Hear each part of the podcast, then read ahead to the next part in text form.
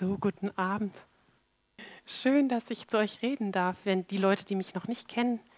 Ich heiße Serena und ich bin mit dem Alexander verheiratet, der hier so gegeigt hat und gerade gesprochen hat. Glücklich verheiratet.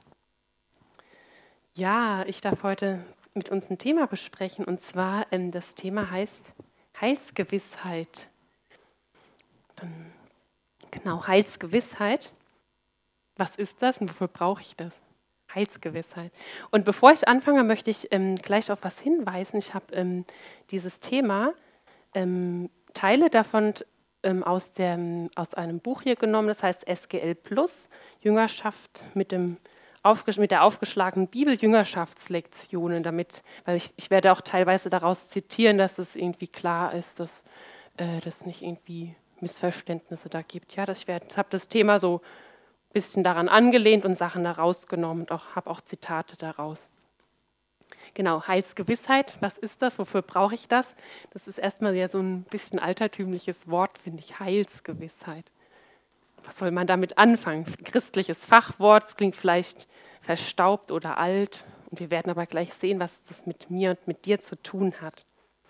Und ähm, als allererstes lese ich mal ein Zitat aus äh, Wikipedia, was Heilsgewissheit laut Wikipedia ist. Heilsgewissheit bezeichnet im protestantischen Christentum die Gewissheit des Glaubenden, vor dem jüngsten Gericht von Gott, dem Richter, freigesprochen zu werden. Diese Gewissheit gründet sich darauf, dass Jesus Christus in seinem Kreuzestod stellvertretend die Schuld der ganzen Welt getragen hat und dem, der sich auf ihn verlässt, die von ihm geschaffene Vergebung zueignet. Erstmal einfach mal so eine Definition, wie wir sie so im Internet finden. Also wir, wir sehen hier, wir sollen uns etwas gewiss sein, nämlich dem Heil. Genau, das ist es eigentlich. Das ist eine geistliche Wirklichkeit, ist eine starke und eine Freuden- und Kraftquelle für un, in unserem persönlichen geistlichen Leben. Und äh, diese Heilsgewissheit ist ein, äh, beruht auf unserem geistlichen, einzigartigen Erbe, was wir bekommen haben als Leute, die wiedergeboren sind, die also Jesus Christus in ihr Leben, in ihr Herz aufgenommen haben. Es kennt keine andere Religion auf dieser Erde, kennt Heilsgewissheit. Keine, es gibt keine. Und es ist total wichtig, das ist ein Schatz.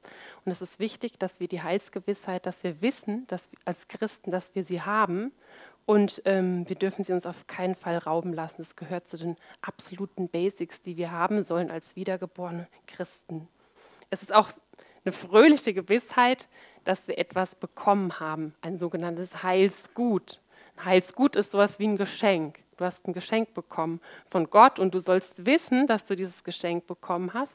Und, und daran, wenn du das weißt, dass du das hast, dann kannst du dich auch voll dran freuen.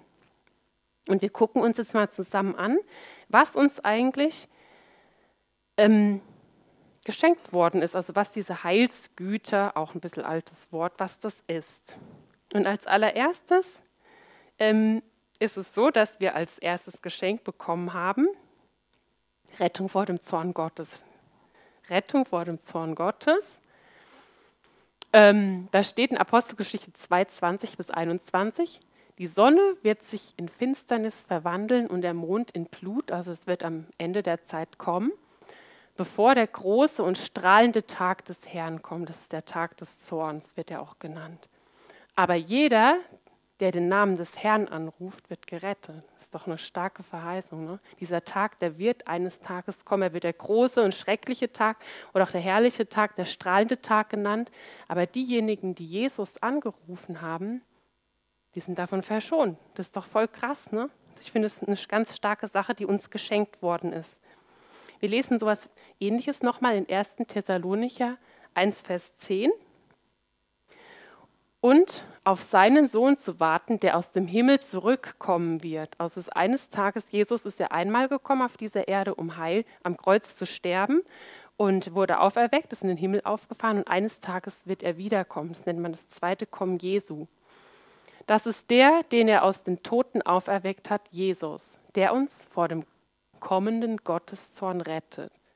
Der wird auf jeden Fall kommen, Jesus wird wiederkommen und er wird uns retten. Wenn wir an ihn glauben, sind wir davor gerettet. Das ist doch, wow, krass. Ich finde es total stark. Da muss ich keine Angst davor haben. In 1. Thessalonicher 5, Vers 9 steht, denn Gott hat uns nicht dazu bestimmt, dass wir seinem Zorngericht verfallen. Wir sind nicht dazu bestimmt, von Gottes Seite her, dass wir diesem Zorngericht verfallen. Das ist nicht so. Wir denken manchmal, oh, so. Aber von Gottes Seite ist durch Jesus Christus sind wir dafür nicht bestimmt, sondern dass wir durch unseren Herrn Jesus Christus das Heil in Besitz nehmen. Das ist unsere Bestimmung. Wir sollen durch Jesus von dem Zorn errettet werden und auch ähm, das Heil in Besitz nehmen. Also ist doch toll, ne? Das also gehört zum ersten Geschenk, dass wir vor diesem Zorn Gottes gerettet sind. Das zweite Päckchen, was wir bekommen haben, ist, und zwar ähm, Vergebung all unserer Sünden. Ist einem von euch schon mal eine Sünde vergeben worden? Also mir sind viele Sünden vergeben worden. Und ich weiß noch, als ich äh, Jesus aufgenommen habe, da, da erstmal sind dann manche Sachen erstmal in mein Bewusstsein gekommen, was ich, was überhaupt da alles war, wie ich überhaupt getickt habe und was ich, da waren ganz Sachen, die haben mich richtig gequält. Die haben mich richtig gequält und ich, ich wusste, ich brauche für diese Sachen Vergebung. Und dann habe ich sie mit jemandem besprochen und ich habe wirklich Vergebung, Reinigung und Befreiung erlebt. Und diese Sachen quälen mich heute nicht mehr bin ich so dankbar, weil dann Frieden ins Herz kommt.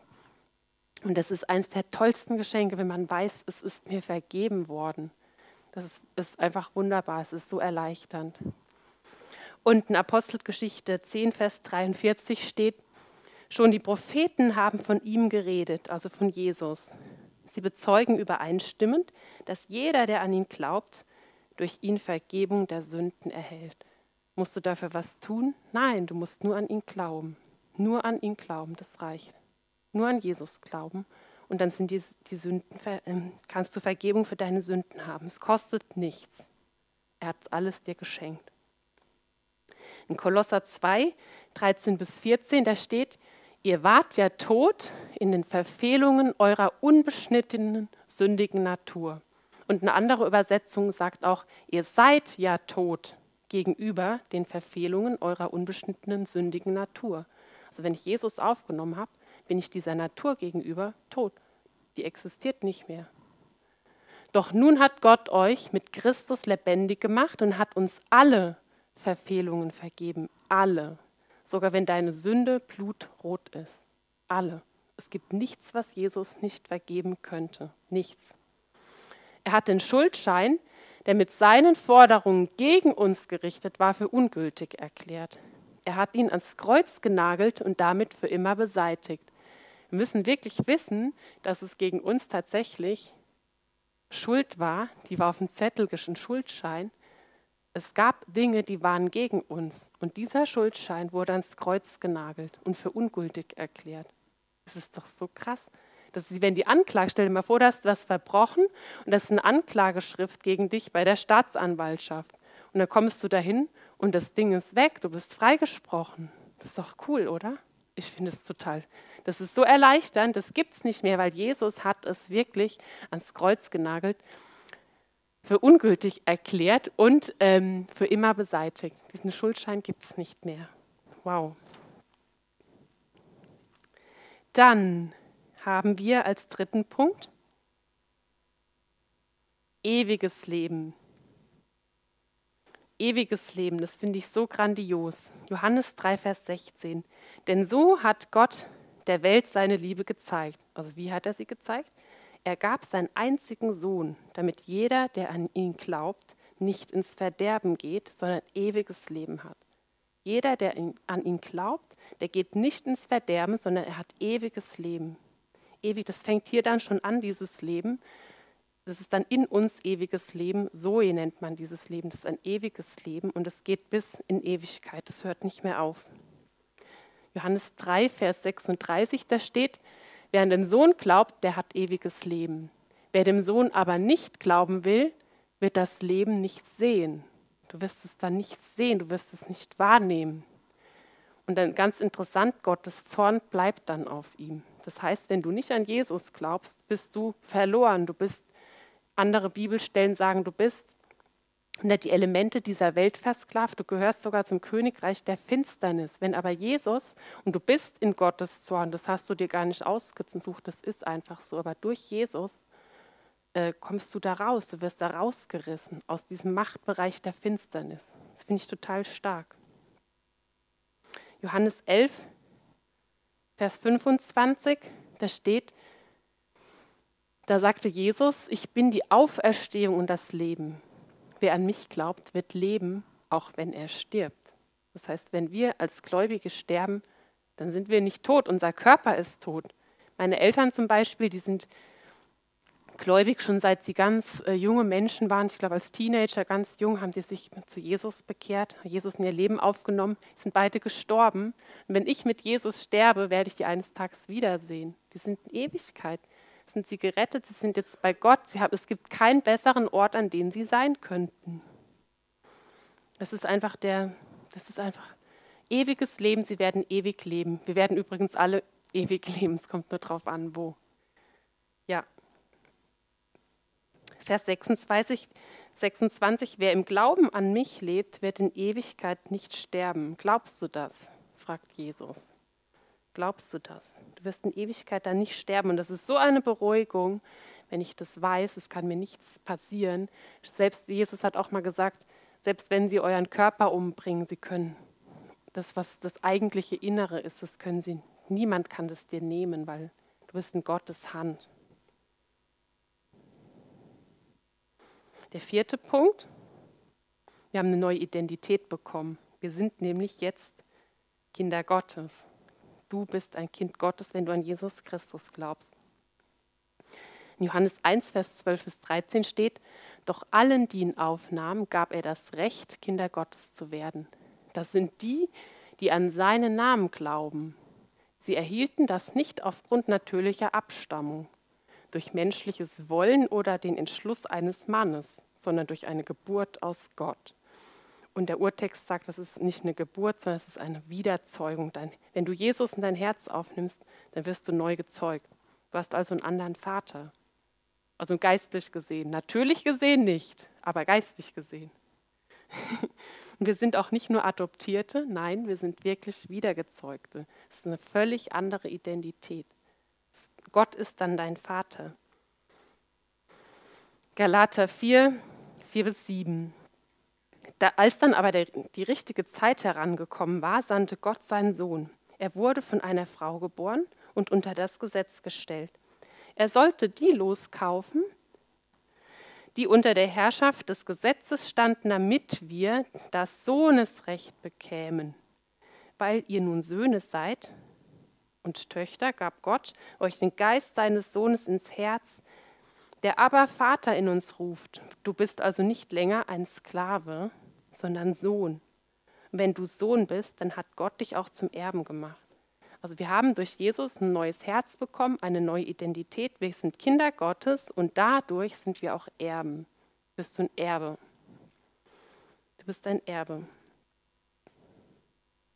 Römer 8, 15 bis 16. Da steht, der Geist, den ihr empfangen habt, macht euch ja nicht wieder zu Sklaven, dass ihr wie früher in Furcht leben müsstet. Was für eine Verheißung. Also als ich Jesus aufgenommen habe in meinem Herz, habe ich erst mal gemerkt, was ich für ein Mensch bin, voll Furcht und Schrecken. Das habe ich vorher gar nicht gewusst. Und dann konnte ich das immer mehr so ab, ablegen und Jesus erleben. Das, mir war das vorher nicht bewusst, dass ich so voller Ängste war, total verschreckt.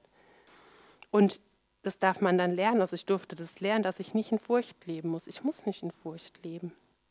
Nein, ihr habt den Geist empfangen, der euch zu Kindern Gottes macht, den Geist, in dem wir aber Vater zu Gott sagen.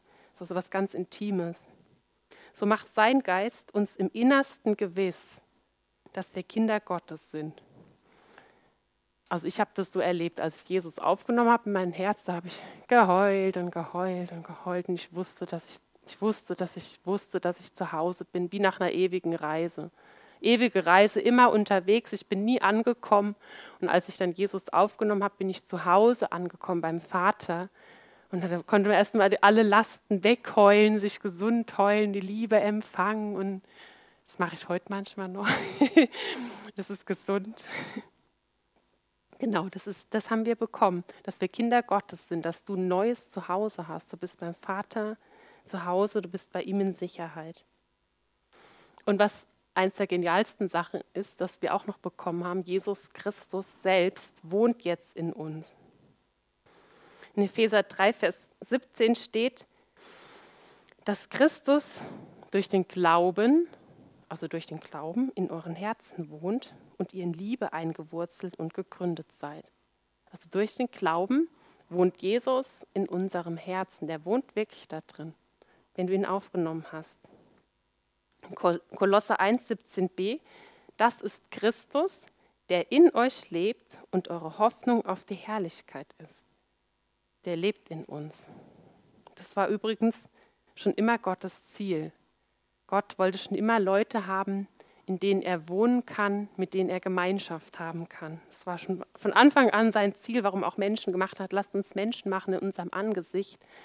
Äh, für die Gemeinschaft, damit er jemanden hat. So. Und er hat schon immer sich danach gesehnt, unter Menschen und in Menschen zu wohnen. Und das ist durch Jesus Wirklichkeit geworden. Kolosser 3, Vers 11. Dabei ist es egal, ob ihr Juden oder Griechen seid, beschnitten oder unbeschnitten, ob euer Volk zivilisiert oder primitiv ist, ob ihr Sklaven oder freie Bürger seid. Wichtig ist nur Christus, der alles umfasst und in allen ist. Johannes 14, Vers 20 noch als letzten. Wenn dieser Tag kommt, werdet ihr erkennen, dass ich, meine, dass ich in meinem Vater bin und ihr in mir seid und ich in euch. Also Jesus ist in seinem Vater, wir sind in ihm und er ist in uns. Wow, er ist hier, er ist wirklich hier. Er ist in uns, in dir. Wow. Also, wir sollen, wenn wir Heilsgewissheit haben, dann sollen wir erkennen, ich habe mal fünf Sachen rausgegriffen, dass wir diese Geschenke bekommen haben, die ich jetzt aufgezählt habe. Und das reicht auch nicht, dass du so das gut findest, sagst, ja, das ist angenehm und du schleichst darum herum, du bewunderst das vielleicht oder du sympathisierst mit dem christlichen Glauben oder mit Jesus, dann findest du echt mal gut und so, sondern er will dir gern ein neues Herz geben und in dir wohnen. Das ist sein Ziel, dass Jesus in dir wohnt, dass du diese Heilsgüter Güter in dir hast und sie da drin leben kannst. Die haben wir durch Jesus bekommen, diese Heilsgüter. Und wie kannst du jetzt Heilsgewissheit haben? Wie kannst du gewiss sein, zutiefst in deinem Herzen, das ist nicht hier oben, sondern in deinem Herzen, dass du diese Dinge hast und da drin leben.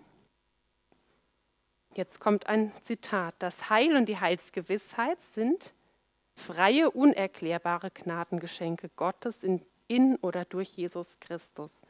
Also Gott hat sich aus freiem Willen dazu entschieden, es ist unerklärlich, er ist einfach so, äh, uns Dinge zu geben.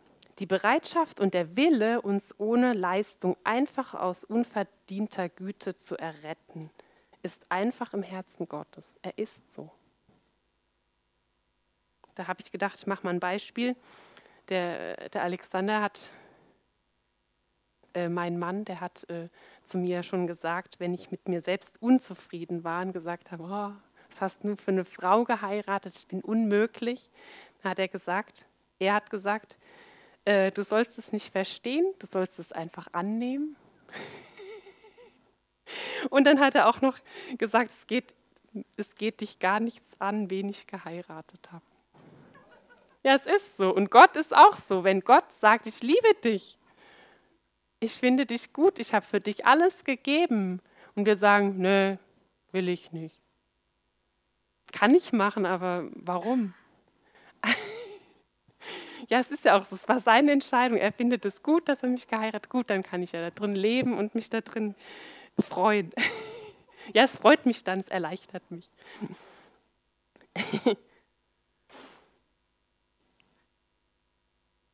Also Gott hat uns errettet ohne eigene Leistung.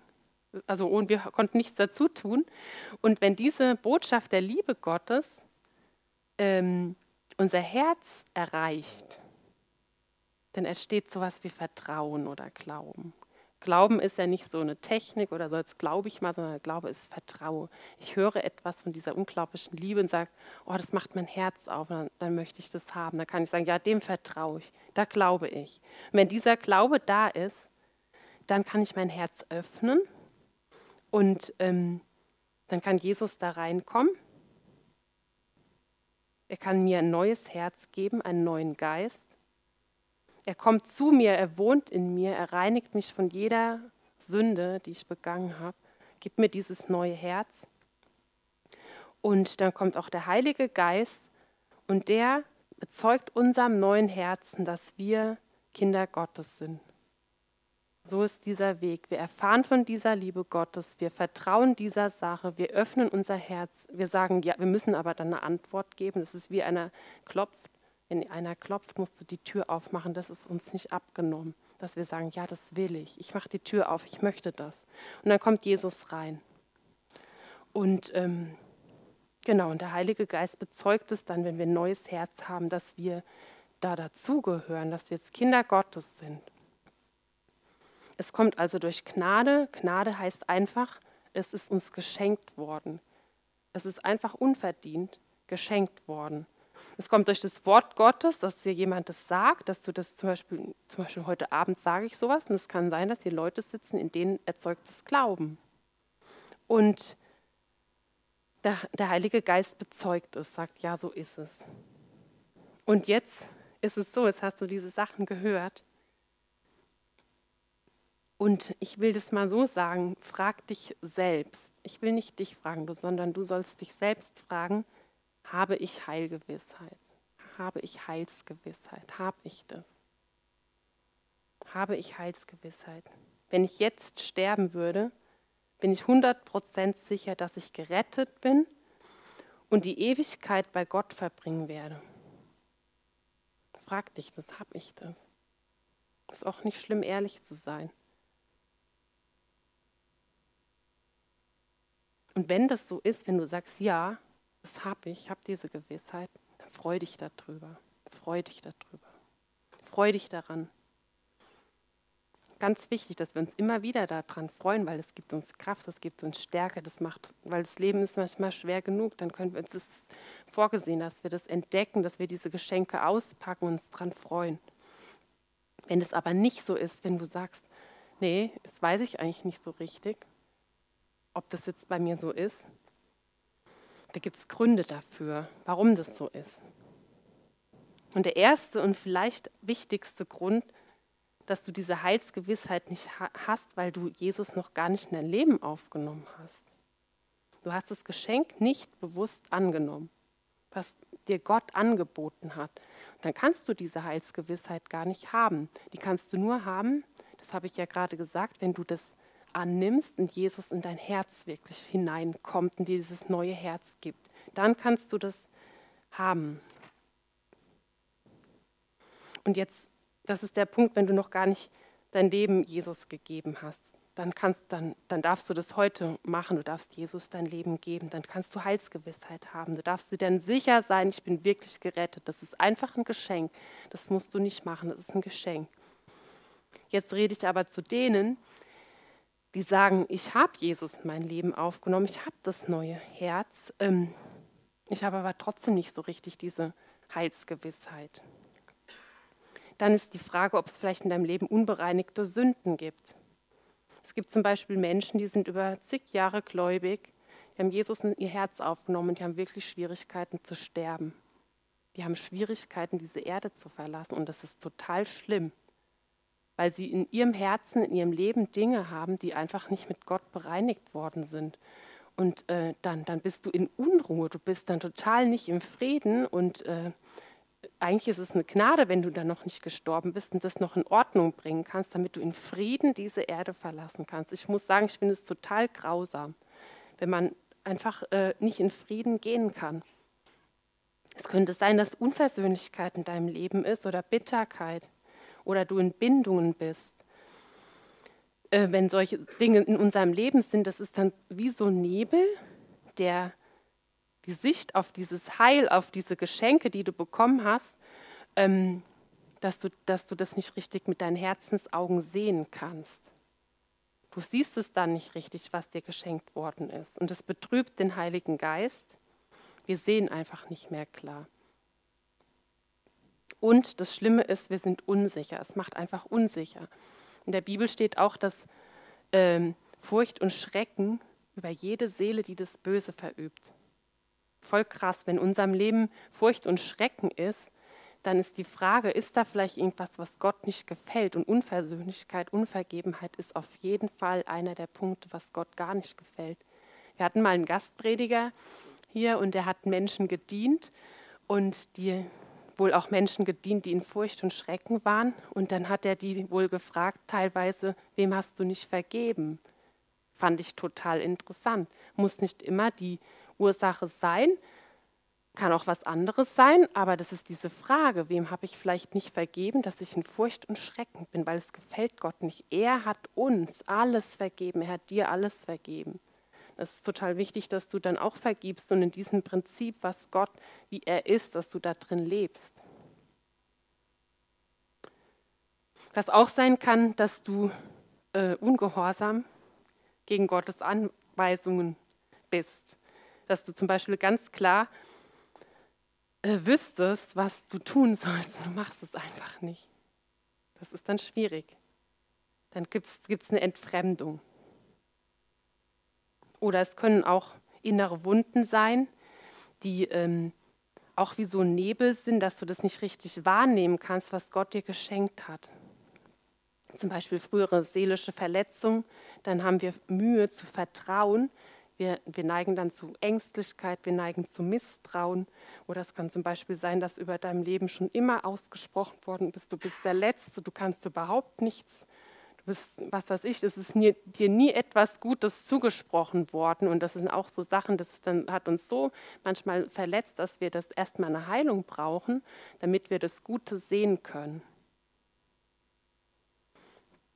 Auch ein Punkt, wegen das Heilsgewissheit fehlt, ist, wenn dir das gar keiner gesagt hat. Fehlende Lehre, wenn du noch nie in der Bibel gelesen hast, ähm, was dir gehört, also dass du zum Beispiel ewiges Leben hast oder dass du jetzt ein Kind Gottes bist und all solche Sachen, äh, was willst du, dann kannst du das ja gar nicht glauben. Du kannst es dir nicht, äh, sag ich mal, reinziehen. Wie wenn du nichts isst, dann verhungerst du.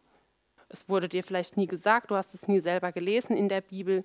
Es kann auch sein, dass dir das Richtige vielleicht gesagt wurde, aber du hast es vielleicht nur einmal äh, gehört und das ist vielleicht zu wenig. Du brauchst einfach mehr Futter, sage ich jetzt mal. Wenn einer jetzt abgemagert ist, geistlich gesehen, dann braucht er ja ein paar Kalorien, damit er aufgepäppelt wird.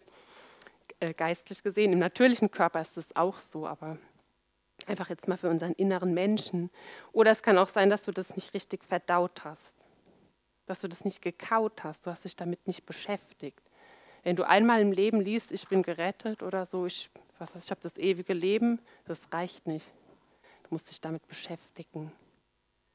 Nicht als Leistung, sondern das sind einfach Dinge, mit denen wir umgehen müssen. Du schmiert sich ja auch dreimal am Tag ein Brot oder isst was, mindestens. oder auch andere Sachen. Ja, das ist, und geistlich brauchen wir auch Dinge, die wir einfach so essen. Das ist wichtig. Und sie auch richtig verstoffwechseln. Es kann auch sein, dass du ähm, vielleicht gesetzlich bist, ja, du bist in so Religiosität gefangen. Wir meinen dann dem, was Jesus getan hat, noch was dazufügen zu müssen. Zum Beispiel gut, gute Werke, besonders viel Bibel lesen, vielleicht brav sein oder beten, evangelisieren. Wenn ich nur genug evangelisiere, das, ist, das machen wir nicht deswegen, damit wir uns gerechter werden oder sowas, ja, oder bestimmte Traditionen, Rituale einhalten. Das sind ganz falsche Sicherheiten. Und die richtige Sicherheit oder diese Gewissheit, wir haben ja Heilsgewissheit, ist eine Gewissheit des Herzens aufgrund nicht deiner Taten, sondern des Wortes Gottes, aufgrund dessen, was Jesus getan hat. Was ist jetzt die Lösung, wenn du sagst, oh, ich habe mich in einer Sache hier erwischt, ja, oh, da fühle ich mich überführt, da merke ich, ich bin da auch nicht so richtig sicher. Was kannst du denn dann machen? Du kannst zum Beispiel, wenn du merkst, ich bin irgendwie in Leistungsdenken, dann leg das Leistungsdenken einfach ab bei Gott. Herr, das gebe ich dir. Ich habe hab mir so eine Mühe gegeben, habe gemerkt, ich habe es nicht geschafft. Ich gebe dir das und ich nehme jetzt einfach das Geschenk von dir an. Zum Beispiel auch Wortflüche brechen. Wenn über dir was Schlechtes ausgesprochen wurde, dann kann man das brechen oder Bindungen lösen. Was du auch machen kannst und solltest, ist Vergebung gewähren, also jemanden freilassen, der dir etwas schuldet und ähm, auch Vergebung in Empfang nehmen.